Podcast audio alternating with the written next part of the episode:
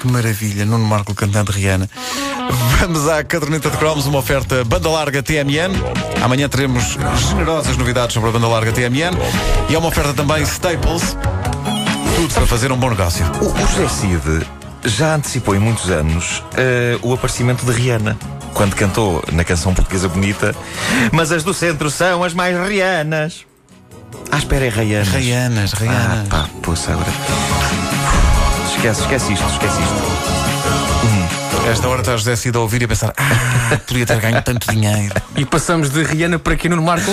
Para Willy Fogg. Bom, no, nós devemos muita da nossa facilidade Da nossa felicidade. Facilidade não. Nós devemos muita da nossa felicidade a um homem chamado Cláudio Bjorn Boyd Quem? Uh, Cláudio Isto, o Bjorn Boyd Cláudio Bjorn Boyd E é, é, possível que muitos de nós não o saibam. Uh, é, é, melhor não confundir Bjorn Boyd com Bjorn Borg Lá okay? Uh, Apesar do Bjorn Borg também ter dado muita felicidade à juventude, sobretudo ao Vasco, que tem o ténis no sangue, o que é tramado porque aquelas bolas são capazes de entupir veias. e fazem-te altos, Vasco. Deita isso fora. Mas uh, uh, Cláudio Bjorn Boyd esteve lá para nós, desde o início dos anos 80. Cláudio, criativo espanhol, podia não ter feito mais nada na vida, bastava-lhe ter criado a série D'Artacão e os Três Moscanteiros. Mas ele fez mais do que isso. Poucos anos depois, ainda nós uh, não estávamos refeitos da grande versão canídia do livro do imortado Alexandre Dumas. E já Bjorn Boyd se atirava a outro clássico da literatura, A Volta ao Mundo em 80 Dias, de Júlio Verne, e o povoava de peludos animais, transformando o lendário romance de aventuras à volta do globo nesta série.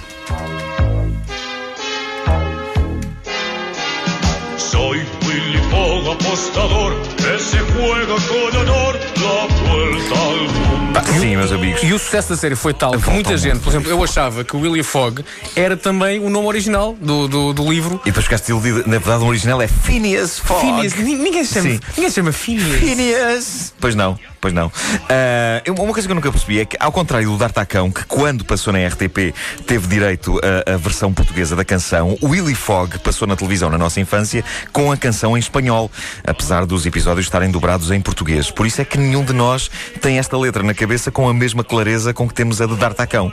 Uh, talvez o problema fosse o facto de, ao contrário do que acontecia no D'Artacão, que era um coro infantil que cantava, neste genérico era suposto serem os atores que faziam as vozes das personagens a cantar. E é provável que os atores portugueses não estivessem para isso, ou não fossem suficientemente pagos para isso, ou simplesmente achassem que não tinham voz para isto. Quem fazia a voz de Billy Fogg, o aristocrático leão que aposta com os amigos do seu clube londrino que consegue atravessar o mundo em 80 dias, na versão portuguesa era o ator António Marques, uma voz de uma dignidade e de uma classe incríveis. Ouçam como soava Willy Fogg quando nos entrava pela casa dentro em 1983 e ouçam como soava também o seu inseparável braço direito, um gato chamado Repelão e que tinha a voz do grande e saudoso António Feio. Gostava de lhe fazer uma pergunta. Por que deseja ser mordomo? Bem, meu senhor, é que a vida de um artista é muito agitada. Sempre de um lado para o outro e eu gostava de viver tranquilamente. Percebo. Por isso deixei de trabalhar no circo. Há questão de um mês entrei ao serviço de um senhor como mordomo. Mas acontece que ele era um incansável viajante e de novo não tive descanso. E para como, meu senhor, nunca se cumpria um horário. E deixei de trabalhar para ele. Compreendo. Perdão. O senhor, o senhor gosta de viajar? Eu gosto de levar uma vida tranquila. Há muitos anos que não viajo. Pois esse é o meu maior desejo, poder servir um senhor como Vossa Excelência. Mal eles sabiam que daí a pouco, neste primeiro episódio, Willy Fogg irá fazer uma aposta com os seus colegas snobs que irá mudar as vidas dessas personagens. Excelentes vozes de António Marques e António Feio no Willy Fogg, mas uh, talvez eles não estivessem para cantorias e por isso o genérico do Willy Fogg, para nós, filhos dos anos 70 e 80, será sempre em espanhol. Os miúdos de hoje já têm uma versão portuguesa da cantiga nas novas edições em DVD. Olha como soa.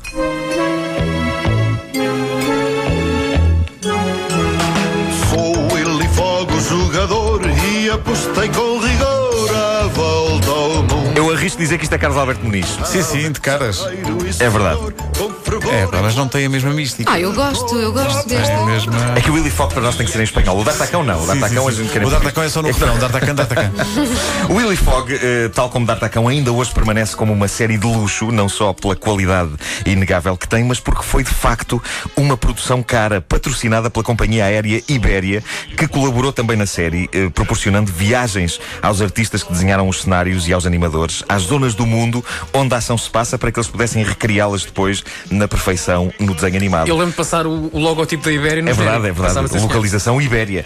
Uh, Willy Fogg uh, dava a volta ao mundo acompanhado pelo mordomo repelão e por um ratinho diminuto chamado Tico. Mais tarde irá encontrar o amor da sua vida, Romy, uma princesa indiana por quem se apaixona e que se tornará sua noiva. E sim, também eu me apaixonei por Romy. E sim, eu sei que não era só uma boneca animada, era também uma gata. E a paixão interespécies ainda não é vista com bons olhos na nossa sociedade. E Romy era para casar? Mas Romy era para casar, casar, era Romy- para Romy casar. era para casar. Diz- Diz-me Era que ao para menos casar. isso, que era para casar. Era para não casar só- e para lhe fazer cócegas na barriga. E ela é ronronar. para ter ao colo. Sim. Mas era irresistível, tinha a voz da mítica Irene Cruz. Aliás, há uma coisa incrível que muito diz do talento das pessoas que faziam as dobragens das séries animadas na nossa infância. A Irene Cruz fazia nesta série não só a doce voz da princesa Romy, mas também a do pequeno rato fanfarrão Tico. E acredita que ela fazia a coisa tão espetacularmente bem que só passados todos estes anos é que eu soube disto. Na altura, para mim, a Romy era uma voz e, e o Tico era outra. Como sempre acontecia, Willy Fogg passou na televisão portuguesa nos anos 80 com uma chuva de merchandising que qualquer um de nós na altura desejaria ter na íntegra. Figuras de PVC, obviamente. Havia sempre, não é? Por lei. Por Tu lei tinha tinhas haver. estas também? Claro. Tinha, tinha, tinha tudo. Eu tinha um balde cheio de figuras de PVC de todas as séries de televisão que já tinham sido feitas e também de algumas que ainda não tinham sido. Ah, havia livros, havia coleção de cromos, 200 cromos, 200 cromos autocolantes da boa velha Disvenda e eram cromos autocolantes. Willy Fogg foi das primeiras coleções a convidar-nos a pôr de parte a cola cisne e a deixar crescer as unhas para podermos descolar a parte de trás do cromo. E como eu roía e roo as unhas, era sinistro descolar os cromos. Ah, e o drama Andava- para gente de cromos para quem rói as unhas. Percebe-te bem, meu caro. Pois eu andava bem. ali com os dedinhos. Mas depois arranjamos uma determinada técnica que permite Era, a era, era, abertura era do cromo. esfregar assim o, o, o papel e, e aquilo acabava por sair. Ah, enfim, nunca a falta de unhas me demoveu de colecionar cromos. Cromos que, para além do cromo em si, os do Willy Fogg ainda ofereciam uma figurinha de plástico de uma só cor de uma personagem da série, em cada carteirinha. E eu não tenho a certeza se não vinha lá dentro também uma pastilha elástica abjeta, mas que para nós era um maná.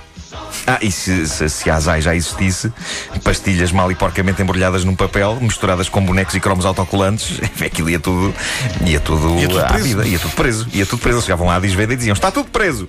Ah, mas, eh, como nos filmes portugueses antigos, tudo para a esquadra. Tudo para a esquadra, assim. E lá iam eles. Um clássico. hum, hum, E amanhã, grandela! No caso deles era. E amanhã, diz-venda. Bom, mas eh, nós comíamos essas pastilhas, eh, mas estamos cá vivos para contar a história. Eh, uma coisa que muita gente não sabe é que houve mais duas séries de Willy Fogg que nunca passaram na televisão portuguesa. A segunda punha Willy Fogg a viajar ao centro da Terra, adaptando outro clássico de Júlio Verne. E a terceira. Seguia o mesmo caminho, chamava-se Willy Fogg e as 20 mil léguas submarinas. E O quê? nela, Fogg era o Capitão Nemo. Isso é extraordinário, tendo em conta que ouvimos no primeiro episódio ele dizer que queria ter uma vida tranquila. sim, sim, sim. E estas séries existem hoje todas em DVD em Portugal, mas eh, a verdade é que não há amor televisivo como o primeiro. E a bela, velha volta ao mundo original, em 80 dias, foi marcante. O Fernando Paulos, nosso ouvinte, levanta aqui uma questão no Facebook que me parece muito pertinente. Ele diz: eh, Lembro-me quando vi o Willy Fogg na televisão eh, e atormentava-me a ideia do leão, porque o Willy Fogg era um leão. Um Era. leão com uma série de outros personagens a atrapalhar a viagem. Não os ter mor- mordido as canelas um a um. Eu acho que era mais. Eu acho que o Willy Fogg teve que se controlar muito para não os comer inteiros. Devia ser um leão vegan. Diz o Eh, é, é possível que sim. É possível que sim. Porque de facto o Willy Fogg, em condições normais, tinha comido ele em quinteiro. Tinha papado aquilo tudo. Porque o Willy Fogg está no topo da cadeia alimentar. Se dizes bem. E foi tornar-se noivo de uma gata. Uma gata indiana. De uma gata. Willy Fogg deu origem também a uma cantilena das meninas.